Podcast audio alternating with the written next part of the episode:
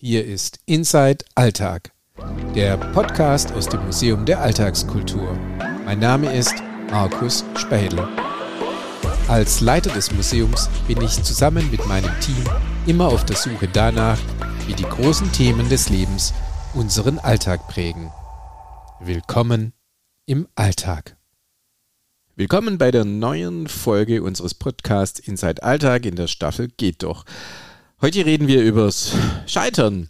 Scheitern wollen gerade alle, Scheitern ist hip, aber irgendwie ist es doch eigentlich anders, es ist doch tabu und niemand gibt eigentlich zu, wenn er wirklich gescheitert ist. Warum dahinter eine Idee des stetigen Fortschritts steht und warum wir das alles in der Technik sehen, dass immer alles besser wird und immer alles toller, darüber unterhalte ich mich heute mit Reinhold Bauer. Reinhold Bauer ist Professor an der Uni Stuttgart und wird ganz viel dazu beantworten können und hat aber Angst davor, dass dieser Podcast für ihn so etwas sein könnte wie eine mündliche Prüfung. Viel Spaß beim Zuhören. Bei mir ist heute Reinhold Bauer zu Gast. Reinhold Bauer ist Professor für Wirkungs Wirkungsgeschichte der Technik. Wirkungsgeschichte der Technik an der Uni Stuttgart und hat seine Habil geschrieben mit diesem wunderbaren Titel Gescheiterte Innovationen, Fehlschläge und technologischer Wandel. Reinhold, schön, dass du heute bei uns in Waldenbuch bist. Ja, ich freue mich. Es ist ja auch so schön warm heute. Also es ist ein Vergnügen, bei euch zu sein. Wir, wir, wir nehmen dieses Interview unterm Dach des Schlosses Waldenbuch auf bei gefühlten 42 Grad. Wir warten alle auf die Superzelle, die gleich gleich irgendwann heute noch losbricht und schwitzen tatsächlich heute sehr deutlich bei diesem Interview. Aber zurück zu den gescheiterten Innovationen. Reinhold, warum hast du dich mit dem Scheitern von Innovationen beschäftigt? Also im ersten Ansatz könnte ich antworten, weil ich auf der Suche war nach einem guten Habilitationsthema und mir, als ich damit anfing, gar nicht so sicher war, in welche Richtung das gehen sollte mit meinem Habilitationsprojekt. Und diese gescheiterten Innovationen, die sind dann irgendwie zu mir gekommen und haben sich als insofern gutes Thema erwiesen, als man eigentlich gleich zweierlei damit erreichen kann. Also so einmal historiografisch ging es mir halt darum, so eine Gegenerzählung machen zu können gegen die üblichen Fortschrittsnarrative, die ja auch in der Technikhistoriografie sehr, sehr lange dominant waren, viel länger, als man vermuten würde, also ganz weit über die klassische Hochmoderne hinaus, also so, ein, so eine grundsätzliche Überlegung. Und auf der anderen Seite ging es mir natürlich tatsächlich auch um, um das Scheitern selbst, insofern als ich eben die Anatomie des Scheiterns verstehen wollte und einfach besser verstehen wollte, warum Dinge schief gehen. So vielleicht. Was sind Garanten dafür, dass Dinge schief gehen? Oh, das ist jetzt aber echt eine große Frage als Ergebnis meiner Beschäftigung mit dem Scheitern, als Ergebnis dieses Buches habe ich ja sowas wie eine Typologie des Scheiterns aufgestellt. Also habe versucht, so idealtypisch zu beschreiben, was denn so die klassischen Misserfolgsfaktoren sind in Innovationsprozessen. Ich habe fünf zentrale Faktoren des Scheiterns zusammengestellt. Die sind zum Teil erwartungskonform, zum Teil vielleicht weniger erwartungskonform. Also natürlich geht es um sowas wie Technik, also das, was da entwickelt wird zeigt halt nicht die Eigenschaften, die die EntwicklerInnen oder die NutzerInnen erwarten, äh, erwartet haben und insofern werden dann entsprechende Vorhaben abgebrochen oder sie scheitern eben. Auch erwartungskonform spielt sowas eine Rolle wie Konkurrenzsituation, also reicht einfach die relative Vorteilhaftigkeit des Neuen, um sich gegen das Etablierte, das schon vorhandene durchzusetzen.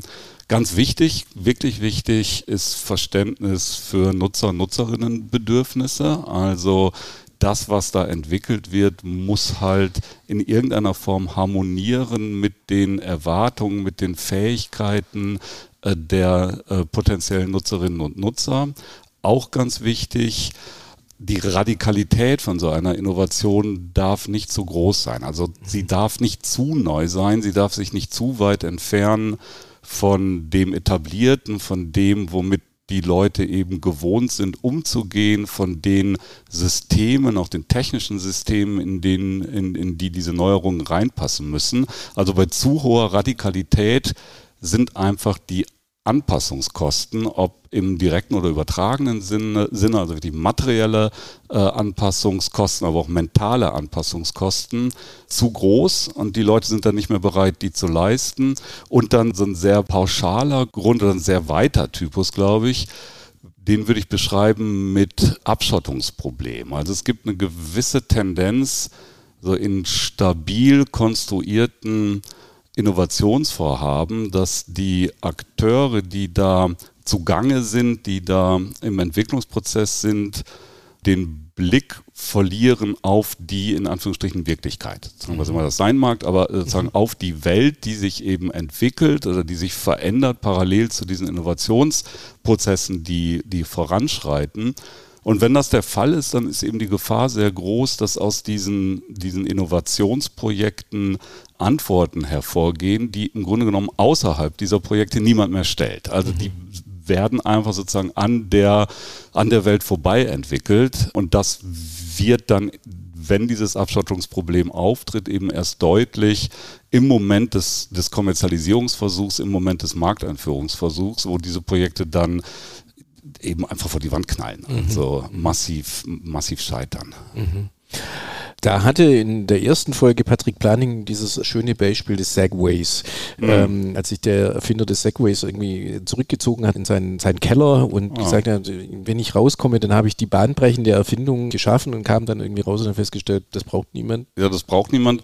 Also es ist, das ist insofern lustig, als als ich das allererste Mal, überhaupt das allererste Mal damals von einem Wissenschaftsredakteur der FAZ, ist echt ewig her, zu diesem Thema gescheiterte Innovation interviewt wurde, hat er mich nach dem Segway gefragt. Ah. Ja, und das, das war sozusagen damals mhm. ähm, sagen, das neue heiße Ding. Und ich habe dann darauf tatsächlich geantwortet, also ich antworte immer, ich bin Historiker und nicht Prophet und, oder Futurist, mhm. Futurologe. Ich kann, weiß nicht, was, was erfolgreich sein wird oder nicht, aber habe da tatsächlich gesagt, ich glaube, dass das Ding scheitert, weil ich die relative Vorteilhaftigkeit eben überhaupt nicht sehe und sozusagen gar nicht weiß, in welche Lücke des Mobilitätssystems das Ding eigentlich reinpassen soll. Mhm.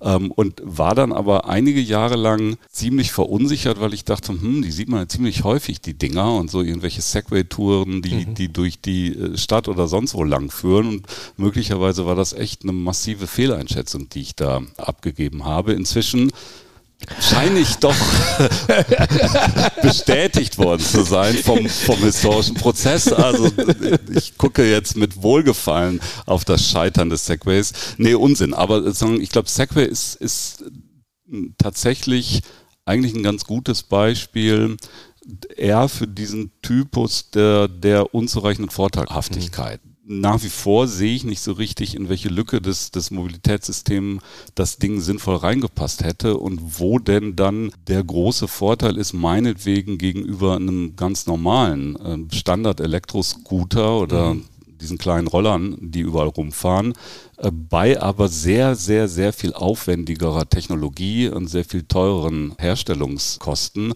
Äh, also insofern, das ist, glaube ich, schon so ein Ding, das einfach ziemlich klassisch am Markt vorbei konstruiert worden ist, dann so eine gewisse Resonanz gefunden hat, gerade wegen dieser Andersartigkeit, wegen dieser Eigentümlichkeit. Und ich bin nie mit so einem Ding gefahren, glaube aber, dass das irgendwie sowas wie Spaß macht, sich mhm. damit zu bewegen. Das nehme ich an. Also es gibt so eine bestimmte Nische, wo das dann eben doch auf Interesse gestoßen ist, aber das Interesse war eben nie groß genug, um wirklich zu einem ökonomischen Erfolg zu führen. Mhm. Mhm. Ein anderer Punkt, den irgendwie auch Patrick Planning irgendwie zumindest als Innovationshemmung rausgearbeitet hat, der in eine ähnliche Richtung geht, wie du, was, was du sagst, ist ja auch irgendwie diese, wie soll man sagen, so, so eine gewisse Art Pfadabhängigkeit. Also gerade bei großen Unternehmen, Unternehmen, die nicht mehr in der Lage sind, sich stärker zu bewegen. Es ist aber im Endeffekt diese zwei Kriterien. Das eine ist diese Abschottung, mhm. du sagst, die, die ja. hinderlich ist, aber auf der anderen Seite dürfen Innovationen auch nicht zu radikal sein. Und dazwischen bewegt sich das dann. Also es gibt ja ich würde sagen, insbesondere bei großen Unternehmen schon eine Tendenz eher zu inkrementellen Innovationen, also zu den kleinen Schritten. Mhm. Und das ist auch ökonomisch absolut nachvollziehbar und sinnvoll, weil eben gerade die inkrementelle Innovation, weil gerade die kleinen Schritte das Risiko minimieren, das mhm. Risiko des, des massiven Scheiterns. Und da sind wir wieder bei dieser, äh, dieser Feststellung nicht zu radikal. Man könnte das ja auch umformulieren und sagen, radikal wäre dann eben ein radikaler Bruch eben auch mit eingeschlagenen technologischen Faden, eingeschlagenen unternehmerischen Faden. Äh, und dann ist eben einfach die Gefahr sehr groß, damit einen Flop zu produzieren. Mhm. So vielleicht. Mhm.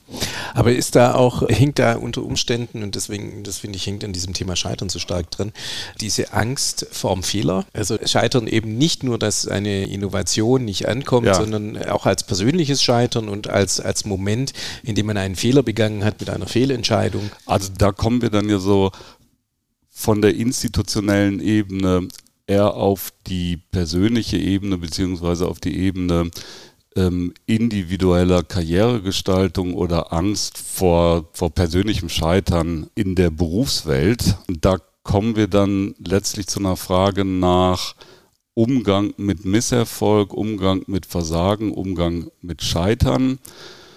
Und da glaube ich, kann man feststellen, dass sozusagen nach wie vor dieses Phänomen des Scheiterns hochgradig tabuisiert ist. Und insofern bei allen anderen Beteuerungen, die immer wieder zu lesen sind oder auch die man immer wieder hört in Gesprächen mit äh, Unternehmensvertretern, Treterinnen, dass es sozusagen eine neue Kultur des Scheiterns inzwischen gibt und dass sozusagen dieses Tabu keines mehr ist, glaube ich, doch die These vertreten zu können, dass, das, dass es immer noch schwierig ist, offen über Scheitern zu sprechen, dass es immer noch schwierig ist, sich zum Scheitern zu bekennen, dass es immer noch mit Ängsten verbunden ist, sich zum Scheitern zu bekennen, was es eben schwierig macht im Forschungs- und Entwicklungsprozess, ja, früh genug zu, einer, zu, dem, zu dem Ergebnis zu kommen, dass wir, was wir hier tun, ist sehr gefährdet davon, nicht zu einem Erfolg zu führen. Und was dazu führt, dass im Zweifel eben auch schlecht konstruierte Innovationsprozesse oder eigentlich als als eben vom Scheitern bedrohte Prozesse zu lange weiterverfolgt werden, weil eben niemand den Schritt macht, früh genug zu sagen, wir kriegen das nicht hin. Sagen, mhm. Aufgrund dieser Tabuisierung. Äh, das ist was, was in Unternehmen eindeutig angestrebt wird. Das höre ich auch immer wieder. Also es geht darum, früher zu scheitern und damit kostengünstiger zu scheitern und wenn du so willst, ähm, produktiver zu scheitern. Und das ist sicherlich Ziel auch des unternehmensinternen Umgangs mit diesem Phänomen des, des Misserfolgs. Aber ich glaube, eine wirkliche Enttabuisierung hat da nicht stattgefunden. Und zwar sagen weder auf sowas wie einem wie einem Unternehmens, auf einer Unternehmensebene noch auf, auf sowas wie einer gesamtgesellschaftlichen Ebene. Und sozusagen so Scheitern ist oder war zumindest eine Zeit lang ein sehr hippes Thema. Und es ist viel über Scheitern gesprochen worden. Mein Eindruck ist aber, dass eigentlich Sprechen über Scheitern immer dann richtig gut gelingt oder problemlos möglich ist, wenn das Scheitern in Erfolgsnarrative eingebettet werden kann. Also ich bin gescheitert, immer wieder aufgestanden und im Endeffekt war ich dann doch erfolgreich oder aber sozusagen aber andere Form von Erfolgsnarrativ. Ich bin gescheitert, daraus habe ich aber das und das gelernt und insofern bin ich jetzt trotz des Scheiterns im Endeffekt ein glücklicherer Mensch. Ähm, beides sind eigentlich Erfolgsnarrative und so, es ist einfach, sich zum Scheitern zu bekennen, wenn man im Endeffekt eine Erfolgsgeschichte erzählen kann. Und es hat immer so ein bisschen was Kokettes. Es hat immer so, so die Leute, die öffentlich in den Medien über ihr Scheitern sprechen, sind in der Regel hoch erfolgreiche äh, Menschen. Und dann finde ich es irgendwie kokett, sich als Gescheiterter oder Gescheiterte zu inszenieren. Mhm.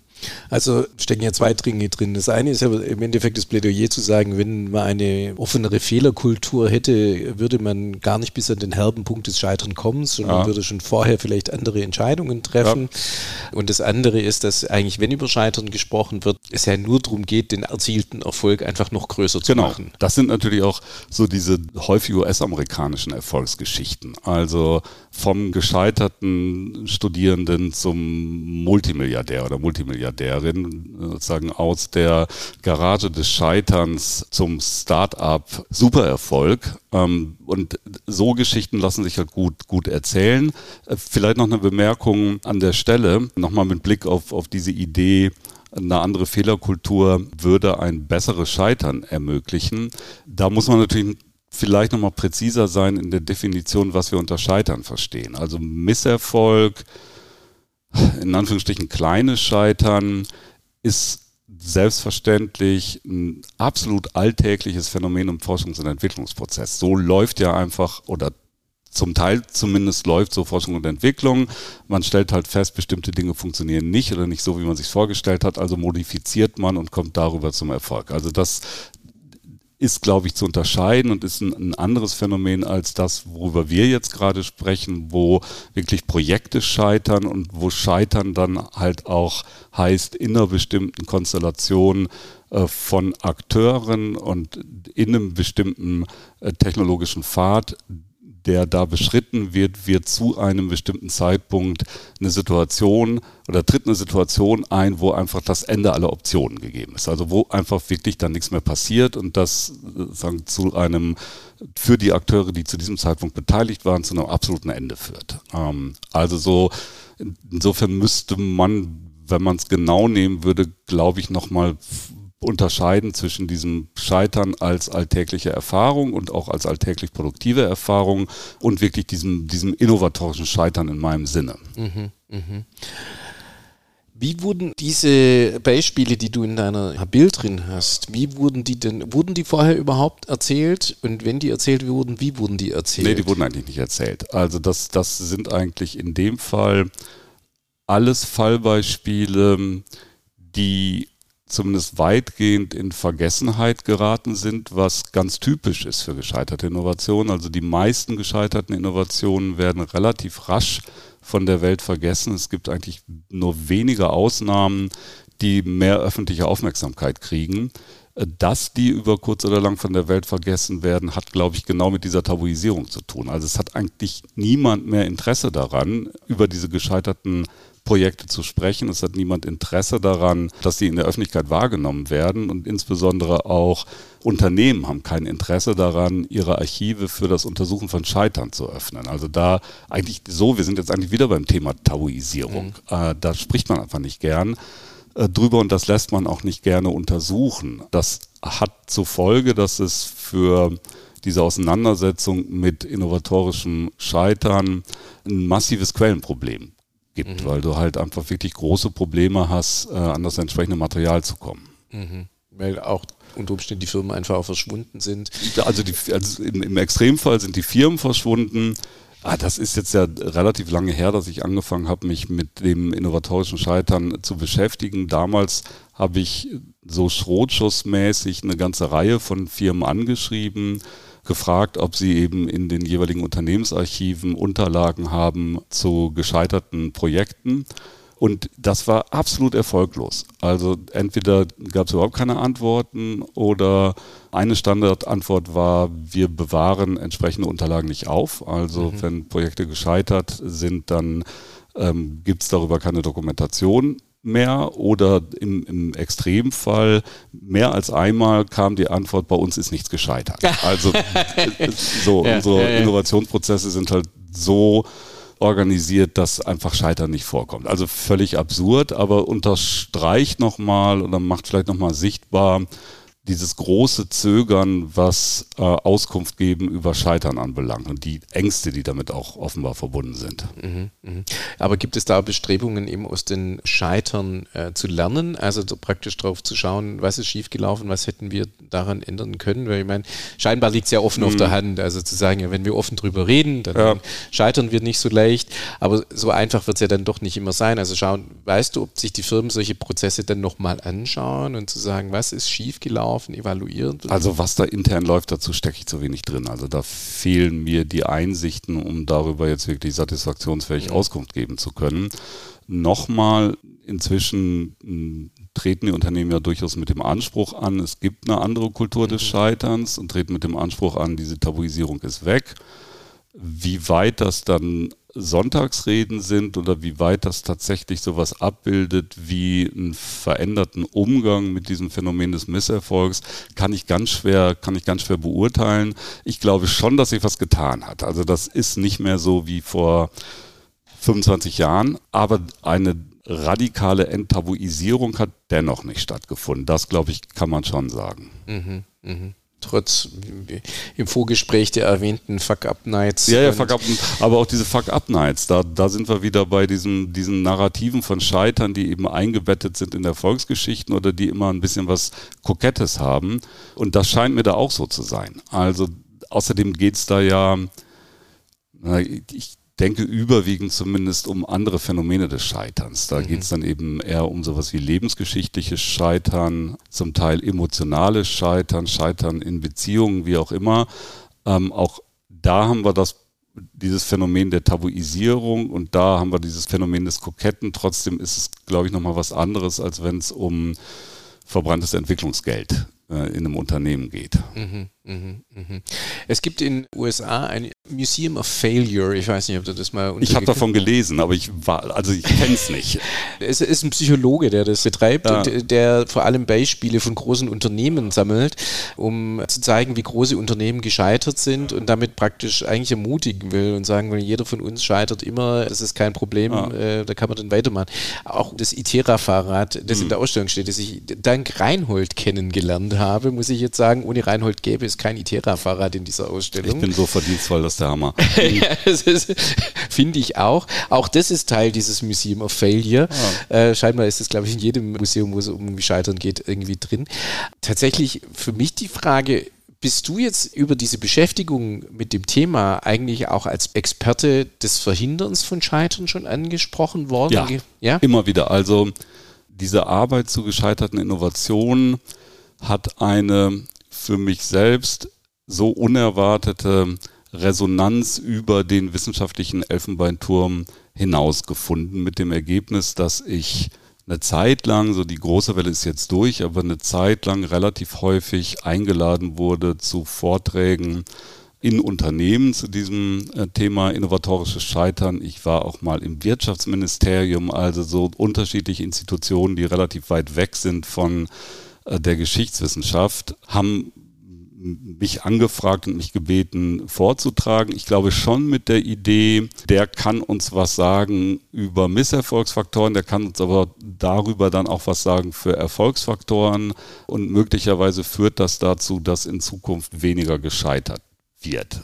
Ich bestehe eigentlich immer darauf, dass ich das nicht kann. Also ich, ich kann das nicht. Also so ich bin als, als Historiker sowas wie der Pathologe des Scheiterns äh, kann ex post auf Projekte gucken und kann dann ex post überlegen, was da schiefgegangen ist, wie das passt in meine Typologie des Scheiterns, wie das zu interpretieren ist. Aber das ist ja wirklich das, das Privileg des Ex-Post-Schauenden. Das ist eine Perspektive, die die Akteurin oder der Akteur im Innovationsprozess nicht einnehmen kann. Mhm. Der sozusagen handelt unter unklaren Bedingungen, immer unter unzureichenden Informationen, ohne zu wissen, welche Veränderungen der Welt sich äh, vollziehen bis zu dem Zeitpunkt, wo die entsprechenden Projekte dann möglicherweise abgeschlossen sind. Das heißt also, diese Perspektive des Historikers ist nicht zu übertragen in den Alltagsbetrieb der Forschungs- und Entwicklungsabteilung. Und das ist auch nicht mein, mein Anspruch. Also ich bin ja kein BWLer, der, mhm. der sagt, ich mache jetzt sowas wie ein Handbuch Innovationsmanagement und gebe euch sowas wie Best Practice Beispiele, mhm. wie Innovation funktioniert. Das kann ich nicht, sondern ich kann halt nur aufmerksam machen auf bestimmte Dinge, die mir typisch erscheinen, auf bestimmte strukturelle Zusammenhänge und sowas wie, ja, viel zitiert, sowas wie Problembewusstsein erzeugen bei den mhm. Leuten im Forschungs- und Entwicklungsprozess. Ob es was nützt, ich weiß es nicht. Aber ich bin kein Innovationsexperte in dem Sinne, dass ich Experte dafür wäre, wie man erfolgreich innovativ ist. Das würde ich mir auch nicht anmaßen wollen. Also zurück zu deiner Frage. Ja, die Idee gab's mhm. ähm, und die Vorstellung gibt's immer wieder. Der kann uns helfen, dabei erfolgreicher zu werden. Ob ich das wirklich kann, wage ich zu bezweifeln. Mhm. Und ich sozusagen, ich mache das ja mit einem anderen Antrieb. Also mir, mir geht's ja wirklich um einen anderen Blick auf den historischen Prozess und eine, eine andere Erzählung von oder über technologische Entwicklung, die äh, eben deutlich macht, das ist kein roter Faden, der da durch die, die Geschichte läuft. Das ist kein Eilen von Erfolg zu Erfolg, sondern das ist eben was sehr Komplexes. Da gibt es irgendwie viele Seitenwege, da geht immer wieder was schief. Und diese Meistererzählung, die kann man ex post machen, aber die wird eben der tatsächlichen Komplexität und der tatsächlichen Fragilität auch der Entwicklung einfach nicht gerecht. Mhm. Aber trotzdem werden noch immerhin Erfolgsgeschichten irgendwie erzählt. Ja. Also ich meine, die sind natürlich irgendwie beliebt. Vor allem natürlich in, in Firmenschriften, klar, da eilt man natürlich von mhm. Erfolg zu Erfolg. Ja. Aber ist es etwas, was sich jetzt auch in der eigenen Disziplin auch nochmal vielleicht jetzt inzwischen dann doch auch stärker geändert ja, hat? Ja, würde ich schon sagen. Ich würde schon sagen, dass sich das geändert hat. Also diese, diese klassischen Erfolgsgeschichten in der Technikhistoriografie, die sind, ich will nicht sagen, dass die weg sind, aber mhm da gibt es schon ein, ein, eine Kultur, die sich sehr gewandelt hat, würde ich sagen. Das liegt nicht an mir, sondern das liegt daran, dass eine ganze Reihe von Kolleginnen und Kollegen eben diese Fortschrittsnarrative inzwischen problematisieren, entzaubert haben, auf sozusagen ganz andere Dinge auch gucken als sozusagen diese klassischen Innovationsgeschichten und diese klassischen wie du sagst, eben auch Erfolgsgeschichten in, in der Technikgeschichte, das hat sich sehr geändert. Mhm. Hat da insgesamt gewisser Kulturwandel stattgefunden? Also vielleicht sind die 60er, 70er Jahre von so einer Fortschrittsgläubigkeit ja, ja, ja. Und, und Technikgläubigkeit irgendwie zurückgedreht, aber ich bin mir nicht sicher, ob wir uns jetzt gerade nicht wieder so einem Narrativ annähern, weil ich irgendwie immer dieses Gefühl habe, wir müssen jetzt nur noch auf die richtigen technischen Innovationen warten, ja. dann kriegen wir das mit ja. dem Klimawandel in den Griff. Ja, ja, genau. Das ist natürlich auch die Frage, auf wen du da guckst in dieser mhm. Diskussion über technischen Fortschritt oder technische Entwicklung. Aber ich stimme dir vollkommen zu. Also klar, diese, diese Fortschrittsnarrative sind unglaubwürdig geworden mit dem Ende der klassischen Hochmoderne, also goldenes Zeitalter, Eric Hobsbawm und so. Und es hat dann immer noch eine Weile gedauert, aber historiografischen äh, Auseinandersetzungen ähm, mit, mit technischer Entwicklung hat sich da, glaube ich, schon sehr viel getan.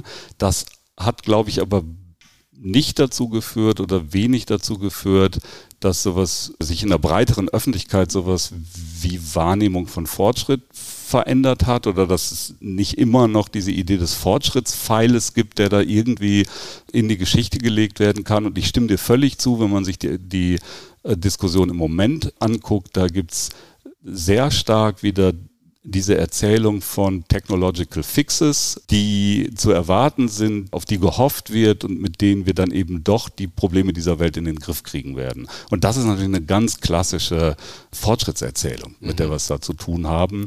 Und da merkt man auch, wo die Grenzen erreicht sind dieser, dieser veränderten Kultur, über die wir gerade gesprochen haben. Mhm, mh. Aber wieso ist denn immer die technische Innovation dasjenige, was irgendwie die, die goldene Zukunft verspricht? Gibt es eine halbwegs vernünftige Erklärung davon, wie wir in so eine Technik-Idealisierung irgendwie reingerutscht sind? Ah, so, jetzt sprechen wir, wir sind bei der mündlichen Prüfung von ja, genau, Reinhold genau, Bauer.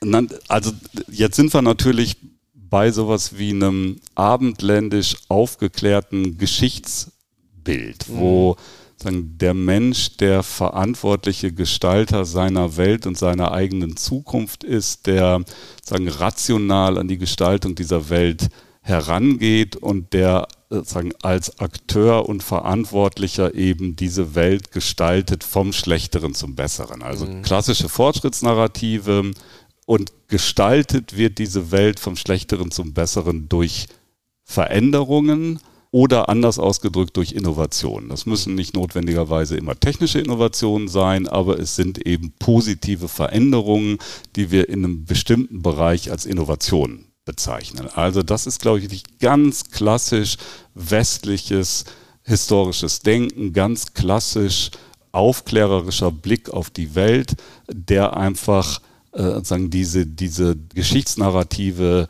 in den letzten 200 Jahren geprägt hat. Und das ist so etabliert, dass es, glaube ich, schwierig ist, da sowas wie einen distanzierteren Blick drauf zu entwickeln und das sozusagen in größeren Öffentlichkeiten ähm, in Frage zu stellen oder sozusagen durchzusetzen, dass es da eine, eine sich verändernde Wahrnehmung gibt. die Versuche gibt's ja. Also mhm. das gibt's ja auch schon länger, dass man sagt, wieso sollen wir eigentlich immer auf Innovationen gucken? Und ist das eigentlich wirklich so wichtig mit den Innovationen? Und wie viel bringt Innovativität tatsächlich? Müssen wir nicht, müssen wir nicht darauf gucken, wie alte Technik langfristig in Benutzung bleibt? Und zwar selbst wenn es neuere gibt, wie langlebig, wie persistent eigentlich das Alte ist, ähm, das herausgefordert wird von dem Neuen. Wie lang auch diese Prozesse häufig dauern, um das Alte durch das Neue abzulösen. Ist das nicht eigentlich was, was viel geschichtsmächtiger ist, mhm. viel prägender als immer dieses, dieses Neue, immer, immer die Innovation, die kommt. Die Versuche, die Tendenz, das Auseinander, die Auseinandersetzung damit, die gibt's ja, aber die gibt's, glaube ich, immer noch überwiegend als eine, eine interne Diskussion, die relativ wenig bewirkt an öffentlichen Wahrnehmungswandel. Und da sind wir wieder sozusagen bei beispielsweise der Politik, die eben sagt, wir müssen technologieoffen bleiben und da kommt sozusagen eine Innovation, die uns retten wird vor den Problemen, die wir beobachten können. Das ist natürlich auch schlicht einfach eine bequeme Position. Mhm. Also das, das heißt halt, wir müssen nichts ändern. Wir können so weiterleben wie bisher auch weil Deus Ex Machina wird schon richten irgendwann. Mhm. Also ist, ist ja klar. Mhm. Ich habe das auch vor allem auch nochmal technikspezifisch gefragt. Ja. Man könnte ja auch sagen, also so ein Fortschrittsgedanke ließe sich ja auch in so ein, in ein äh, Gesellschaftsmodell hineinlegen ja. und sagen, naja, also unsere Gesellschaft entwickelt sich immer besser, ja. positiver und, und, und fortschrittlicher. Aber äh, interessanterweise finde ich, passiert das doch weniger. Also tatsächlich ist unser Vertrauen doch irgendwie, dass äh, Technologie unsere Zukunft besser macht, größer, als dass äh, wir das durch unser Zusammenleben irgendwie geregelt bekommen. Ja. Oder ist das eine steile These? Ist, glaube ich, eine These, die ich so grundsätzlich schon unterstützen würde. Ich muss jetzt kurz drüber nachdenken, inwieweit oder wie weitgehend ich die unterstützen würde. Also diese Fortschritts Erzählung, diese verbreitete, diese etablierte Fortschrittserzählung ist ursprünglich schon eine, die nicht nur eine Erzählung ist von technischem Fortschritt und wissenschaftlichen Fortschritt, sondern die ja ursprünglich schon auch eine, eine Erzählung ist von, in großen Anführungsstrichen, Fortschritt der Menschheit. Also es gab ja lange Zeit die Idee, sozusagen, dass die allgemeine Tendenz geht halt in Richtung pluralistische Gesellschaft, liberale Demokratie, funktionierende Marktwirtschaft, die die Dinge schon regeln wird, Wachstum, Wohlstand für alle. Gut, da kommen wir jetzt ein bisschen mhm. weit zurück mit Wohlstand für alle, aber trotzdem relativ lange gab es doch diese Idee, es gibt schon ja, so eine Art Teleologie in der Geschichte, es gibt einen Endpunkt und das ist, na, Endpunkt weiß ich nicht, aber es gibt eine Richtung, sagen wir mal mhm. so, es gibt eine Richtung und die ist auch richtig, diese, mhm. diese Richtung. Und mindestens bis zum, mindestens würde ich sagen, bis, bis zum Ende der Blockkonfrontation, bis zum Ende des Kalten Krieges gab schon, glaube ich, sehr verbreitet auch dieses gesellschaftliche Fortschrittsnarrativ, bis zu dem Punkt, wo es, wo es dann diese steilen Thesen gab von Ende der Geschichte. Also jetzt ist irgendwie der Kommunismus tot und äh, sozusagen die liberale Demokratie hat gewonnen und weist den Pfad in eine äh, güldene Zukunft. Das ist inzwischen unglaubwürdiger geworden, so mein Eindruck, als diese Fortschrittsgeschichten im, im Bereich von technisch-wissenschaftlicher Entwicklung. Also auch mhm. die sind unglaubwürdiger geworden ähm, und auch zu Recht unglaubwürdiger geworden. Die sind nur, glaube ich, noch sehr viel präsenter als diese Fortschrittsnarrative, die sich auf Gesellschaft insgesamt beziehen. Mhm. Mhm wir nähern uns dem Ende. Ja, vor allen Dingen irgendwie so große Themen. Ich wollte yeah. irgendwie was von, von, von innovatorischen Scheitern erzählen und jetzt, jetzt wird es irgendwie so grundsätzlich, anstatt dass ich nette Geschichten von Plastikfahrrädern und, und Radaröfen erzähle. Ja, das, ist, das tut mir total leid, ah. Reinhold, dass ich dich jetzt in das da irgendwie reingezogen habe. Du kannst aber gerne auch noch die Geschichte des Plastikfahrrads erzählen. Nee, will ich gar nicht. Die kannst du ja auch erzählen. Inzwischen steht ja hier eins. Du hast eins, ich habe keins. So sieht's aus. Ja, das ist richtig. Aber ja. dann würde mich tatsächlich noch zum Schluss wirklich interessieren, die Geschichte des eigenen Scheiterns. Hast du da eine, die du erzählst? Ich habe Geschichten des Scheiterns ziemlich ausgeprägt. Und jetzt kriegst du mich, weil die sind so persönlich, dass ich sie nicht erzähle. Ja. Also so, ich erzähle, ich erzähle sie tatsächlich nicht. Also ich, ich kann natürlich Geschichten des Zweifelns erzählen, des Zweifelns an sagen, der eigenen intellektuellen Kapazität, des, des Zweifelns am Hinreichendsein für bestimmte Karrierestationen, die man dann so erreicht, weil man eben auch, oder unter anderem, weil man auch Glück gehabt hat. Und diese Geschichten des Zweifelns, die finde ich schon bedrängend genug.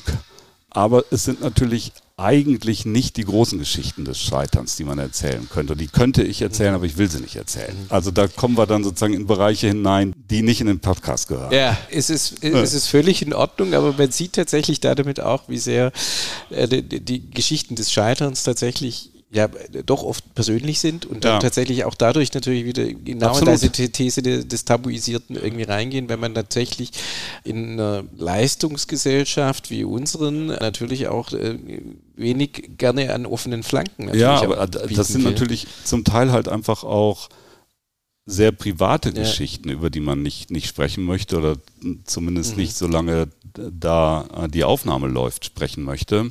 Aber das stimmt, was du sagst. Und das führt uns ja dann irgendwie auch zurück an den Anfang unseres Gesprächs, was ja nicht so schlecht ist. Ja. So im Sinne von, hm, so ein Kreis schließt sich oder so Ja, ähnlich. den- genau, wo, wo, wir, wo wir den Kreis wieder zusammenbinden Ja. an, an diesem Punkt.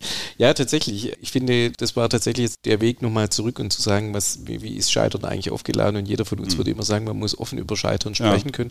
Aber wenn es dann in dem Moment zum Spruch kommt, Ja. wird, es, wird es auf einmal sehr schwer. Und äh, ich erlebe es jetzt auch im, im, im eigenen beruflichen Umfeld. Über gescheiterte Projekte wird hinter verschlossenen Türen gesprochen, in einem, in einem Zustand von Ja. größtem Vertrauen. Ja, und ähm, in einem Zustand größten Vertrauens und wirklich gar nicht so schlecht. Also ich habe jetzt ja relativ viel gesprochen über so ähm, Innovationsprojekte in Unternehmen in der kapitalistischen Konkurrenzwirtschaft. Wenn wir uns äh, gescheiterte Forschungsprojekte im universitären Bereich angucken, dann werden die selbstverständlich dethematisiert, beziehungsweise auch aus gescheiterten Projekten werden im Endeffekt Erfolgsberichte gebastelt, äh, schon mit Blick auf Drittmittelgeber, die gar nicht erst auf den Gedanken kommen sollen, dass man da ähm, was in den Sand gesetzt hat, sondern du hast völlig recht. Also auch da erzählen wir keine Geschichten des Scheiterns, obwohl das vielleicht insgesamt viel sinnvoller wäre, das zu tun und sich dazu zu bekennen, dass eben zum Teil aufgrund schlecht konstruierter Projekte, zum Teil aufgrund unzureichender eigener Kompetenz, zum Teil sicherlich auch als Folge des Wissenschaftssystems, so wie es nun mal gebaut ist, sozusagen Scheitern halt einfach auftritt und möglicherweise auch notwendigerweise auftritt. Mhm. Aber die Ängste trotzdem immer zu groß sind, äh, negative Konsequenzen Ja, dadurch genau. zu erleben, wenn ich, wenn ich da Genau, eine Offenheit sozusagen dann- zeigen. Scheitert man halt mit dem nächsten Antrag oder hat Ängste davor, mit dem nächsten Antrag möglicherweise scheitern zu können. Deswegen zeigen wir in der Ausstellung geht doch fast nur ausschließlich erfolgreiche Innovationen, bis auf Plastikfahrräder, äh, äh, Armbandradios und ähnliches. Hatte eine Mikrowelle? Ich habe das nicht mehr in Erinnerung. Nee, Mikrowelle ist nicht in der Ah, Ausstellung. okay. Also, weil darüber könnte man ja auch eine Geschichte des Scheiterns erzählen. Ich teaser mal so ein bisschen an. Also, lesen Sie meine Aufsätze. Dann wissen Sie mehr oder wisst ihr mehr, ob Mikrowellen gescheitert sind oder nicht.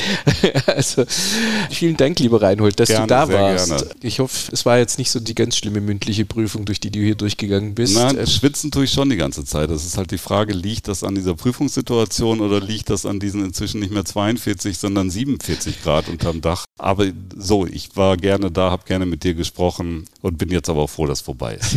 Danke dir. Und in der nächsten Folge ist dann Gitti Scherer zu Gast. Gitti Scherer hat die Ausstellung Geht doch gestaltet. Und mit ihr unterhalte ich mich darüber, wie man eine Ausstellung bzw. eine Gestaltung, eine Szenografie für eine Ausstellung erfindet. Und dabei geht es auf einmal ganz andersrum. Und Gitti fragt mich aus. Das alles könnt ihr dann ab dem 21. September hören in der nächsten Folge von Geht doch. Hat dir diese Folge gefallen? Dann folge doch dem Podcast, hinterlasse einen Kommentar oder empfehle uns weiter. Über Anregungen und Kommentare freue ich mich. Bitte schicke sie an podcast at landesmuseum-stuttgart.de. Danke fürs Zuhören und bis zum nächsten Mal. Am Mikro war Markus Speidel.